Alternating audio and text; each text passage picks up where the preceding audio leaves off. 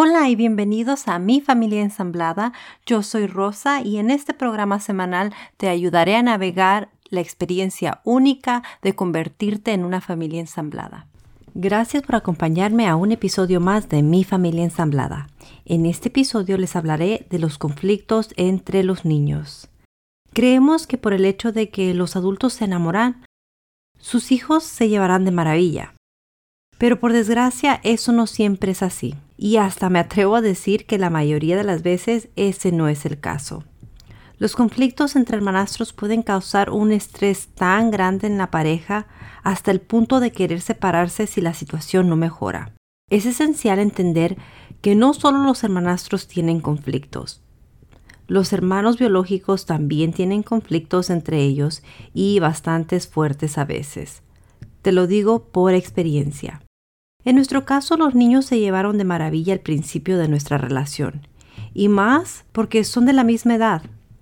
Pero después de que mis hijos empezaron a pasar el 50% del tiempo con nosotros y los hijos de Jason también, las cosas cambiaron rápidamente. Es ilógico pensar que los niños se llevarán bien todo el tiempo, pero una vez más, como en el capítulo anterior, lo importante es cómo reaccionamos a esos conflictos. Las razones más comunes por las que se dan estas peleas entre hermanastros son por celos, comparaciones, o simplemente porque las personalidades no son compatibles. Claro que estas razones también podían ser aplicadas a los hermanos biológicos y a los medios hermanos. Pero les hablaré de la manera que nos afecta a las familias ensambladas porque todo suele ser un poco más complicado para nosotros. Descifremos cómo los celos desatan la mayoría de los conflictos. Pero antes déjenlo recuerdo que cada familia es diferente y que todo lo que estoy a punto de decirles es basado en mis experiencias personales y las experiencias como coach familiar. Y como en la mayoría de los episodios les hablaré de cómo esto nos ha afectado a nosotros y cómo hemos logrado sobrellevarlo. En muchas familias ensambladas los niños tienen distintos días de visita. Usualmente un grupo de niños pasa más tiempo en el hogar. Esto puede causar una especie de celos para los niños que se van y ellos se preguntan, por ejemplo, ¿por qué ellos se van al cine sin nosotros o salen a comer a los restaurantes o hacen cosas divertidas cuando nosotros no estamos en casa? Otra cosa que puede causar celos es que la mamá o el papá biológico pasa más tiempo con el otro grupo de niños. Hay que recordar que muchas veces ellos vienen de una familia en la que ellos eran los únicos niños y ahora tienen que compartir el tiempo de su padre o de su madre con otro grupo de niños. Algo que también puede causar celos es la relación que los niños tienen con los otros padres cuando se van a la otra casa y las actividades que hacen allá. Les daré un ejemplo de cómo estos celos han afectado a mi familia ensamblada. Por ejemplo, cuando Jason y yo estábamos solos, seguíamos divirtiéndonos como cuando teníamos a los niños. Nos íbamos de viaje, salíamos a comer, íbamos a acampar, al cine, a visitar amigos y cosas así. Una vez los niños nos dijeron que no era justo y nos reclamaron y nos preguntaron por qué hacíamos cosas sin ellos. A lo que nosotros les contestamos que nosotros no podemos dejar de vivir porque ellos se vayan a la casa de los otros padres, pero tampoco esperamos que ellos dejen de divertirse o de vivir cuando están con los otros padres porque nosotros estamos en casa sin ellos. Hubo un tiempo en los que mis hijastros, como ustedes lo pueden recordar, se quedaban con nosotros tiempo completo y mis hijos se iban con su papá biológico. Cuando mis hijos regresaban a casa, los niños de Jason hablaban de las cosas que hicimos mientras mis hijos no estaban en casa.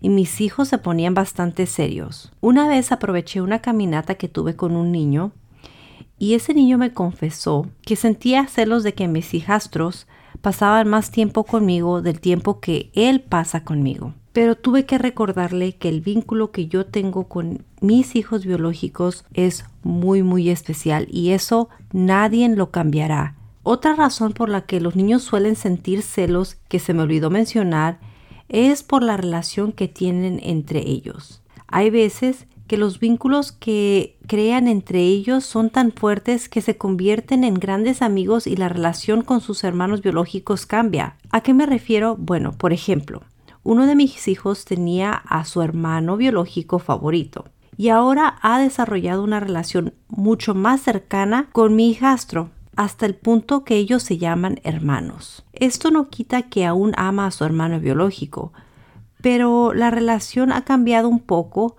y mi otro hijo me lo ha dicho. Mi único consejo para esto es dejar que ellos resuelvan ese conflicto, ya que estoy casi segura que mi hijo va a cambiar de favorito más de una vez en su vida. Eso también es algo normal. También le doy consejos a mi hijo que dejó de ser el favorito, de que solo porque no es el que tiene más cosas en común en estos momentos, eso no significa que no lo ame.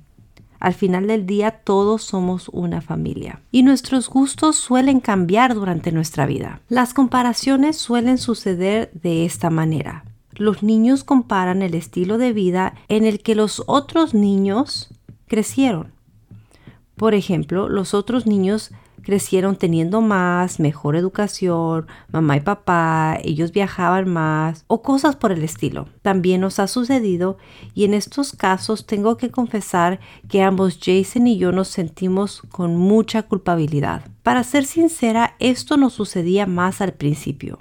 Creo que ahora que tenemos un par de años como familia ensamblada, esos recuerdos creo que están más lejanos para ellos que nunca. Y los recuerdos que ellos tienen, la mayoría son con nosotros como familia ensamblada. Creo que entre más pasen los años, más se va a alejar esa comparación. También creo que mucho tiene que ver que en esta casa a todos se les da por igual. Es el mismo estilo de vida que tienen todos, así que no hay comparación. Una cosa que es muy importante es que nosotros como adultos jamás hagamos comparaciones entre los niños no es algo saludable y mucho menos para un niño. Si como adulto nos duele que nos comparen con alguien más, hay que tener un poco de empatía con nuestros hijos y no compararlos con nuestros hijastros o comparar nuestros hijastros con nuestros hijos biológicos. En las familias ensambladas hay muchas personalidades diferentes y no todos serán compatibles. Entre más grande la familia, más personalidades y más posibilidades que más de uno de los miembros no sean compatibles y no se lleven bien. En este caso creo yo que no se puede hacer nada. Lo único que podemos hacer como adultos es validar los sentimientos de cada uno y no presionar a que se amen. Con el respeto es más que suficiente. No porque tú y tu pareja se lleven bien significa que los demás miembros de la familia lo hagan también. Mi hija mayor no se lleva de maravilla con uno de mis hijastros, pero se respetan y eso es lo importante. Yo no juzgo a ninguno de los dos, ya que cada quien tiene su punto de vista y es totalmente respetable y válido. Una cosa que yo he notado es un conflicto que jamás pensé que tendría yo pero bueno, es lógico y ahora que lo pienso es bastante obvio, pero los niños forman sus grupos y se ponen unos contra los otros. Pero bueno, ahí no hay ni qué meternos. Ellos encontrarán la manera de solucionar sus problemas. Pero bueno, deja comparto contigo los siguientes consejos de lo que no debes hacer, en mi opinión, cuando estás enfrentando este tipo de conflictos. Consejo número uno, jamás escojas lados y menos enfrente de los niños. Los niños son muy inteligentes y verán que pueden hacerse de su lado aun cuando ellos no tienen la razón. Eso crea más resentimiento entre los demás miembros de la familia y también puede crear un niño mentiroso. Como padres es muy normal sentir la necesidad de defender a nuestros hijos, pero recordemos que es mejor para ellos darle las herramientas necesarias para solucionar estos conflictos por ellos mismos. También hay que ser consciente de que no hay manera de saber qué es lo que en la realidad sucedió y quién tiene la razón, al menos que hayas estado presente durante el conflicto. Pero aún así, no es tu trabajo defender a nadie, ni justificar las acciones de nadie. Lo mismo se debe hacer cuando tus hijos biológicos tienen desacuerdos entre ellos. Como les digo, es algo bastante lógico pero cuando se trata de una familia ensamblada puede ser más difícil sobrellevar estos temas por el hecho de que hay otros factores que impactan nuestros sentimientos, como el hecho de ver que un niño que no es tu sangre está hiriendo a un niño que sí lo es. También el hecho de que tú sientes de que tú conoces mejor a tus hijos biológicos que a tus hijastros y que piensas que ellos serían incapaz de hacer nada mal. Mucha gente aconseja que no disciplines a los niños delante de los otros niños. Y en lo personal yo estoy totalmente de acuerdo con esto, especialmente si el problema no involucra a ningún otro niño. Para decir verdad, nosotros nunca castigamos o damos consecuencias a los niños por tener un desacuerdo, al menos que se golpeen entre ellos. Cuando hay violencia física, usualmente los problemas derivan de un conflicto mayor y hay que buscar herramientas para que nos puedan ayudar con ese niño que suele ser un poco o mucho más explosivo. Hay que analizar por qué ese niño usa la violencia como solución y cómo podemos ayudar al niño a cambiar esos comportamientos. Déjame saber si te ayudaría que hiciera un episodio enfocado en este tema con herramientas para sobrellevar una situación como la que te acabo de mencionar. También puedes mandarme un mensaje directo para recibir asesoría de mi parte. Y te preguntarás, ¿y si nosotros no damos castigos o consecuencias cuando tenemos desacuerdos, qué es lo que hacemos? Bueno, nosotros facilitamos una conversación segura. Los sentamos y ellos hablan de lo sucedido. Más allá de hablar de los hechos, hablan de las emociones que experimentaron durante el desacuerdo. ¿Cuál fue el evento que desató el pensamiento, que desató el sentimiento y de ahí la acción? Les pregunto, ¿qué es lo que uno necesita del otro para sentir que la situación se ha resuelto? Una cosa que también es muy importante es que una vez esa situación sea resuelta, intentamos no tener rencores y no sacar esta misma situación una y otra vez. Como les dije, nunca compares a un niño con otro. Esto causa más problemas entre los niños de lo que tú te puedes imaginar. Y último consejo, no pidas disculpas por lo que hacen tus hijos. Tú no tienes control sobre lo que los demás hacen y no tienes por qué disculparte con tu pareja por lo que tu hijo hizo. Si sientes que no apoyas a tu pareja como deberías, esa es una buena razón para pedir disculpas e intentar mejorar la situación. Pero hay que tener en mente que no porque los niños no se lleven bien, uno de ustedes es mal padre o mala madre. No es culpa de ustedes. Tengan compasión uno del otro y como les dije en el episodio anterior, preséntense como un equipo, un equipo sólido y unido. Si tienes más preguntas, puedes contactarte directamente conmigo y te dejaré toda la información enseguida. Antes de despedirme, tengo unos cuantos anuncios. No sé si ustedes saben, pero en Facebook tengo un grupo junto con María Belén para madrastras. Se llama Comunidad de Madrastras grupo de apoyo. La semana pasada tuve la oportunidad de platicar con ella en un live o directo. María Belén y yo hablamos de algunos de los temas que nos afectan más a las familias ensambladas.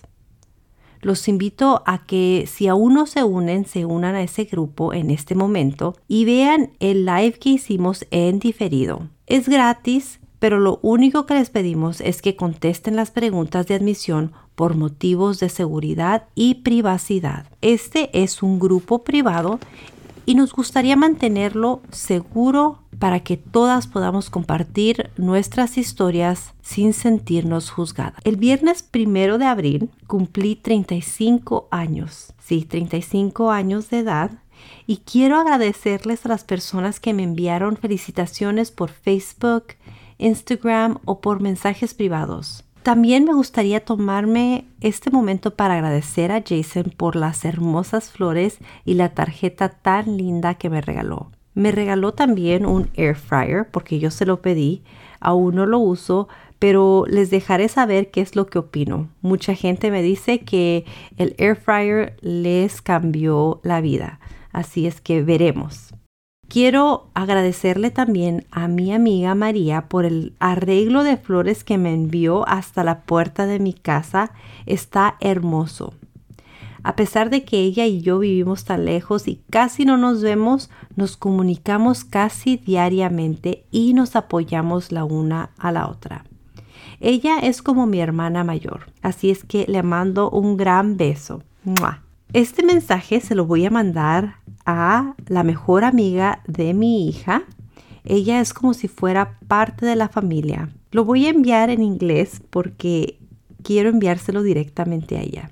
Anastasia, thank you very much for the tulips. They are one of my favorite types of flowers, and for the delicious Russian snacks. I know you weren't feeling well, but you still managed to come and say happy birthday to me, and that means a lot to me. I hope you come and hang out a little bit more once you feel better. I love you very much. Pero bueno, este es el final del episodio. Sé que es un episodio bastante corto, pero me parece un tema muy importante que ya necesitaba abordar. Pero si tienes alguna pregunta, ya sabes que me puedes dejar un mensaje en Instagram, Facebook, WhatsApp o mi correo electrónico.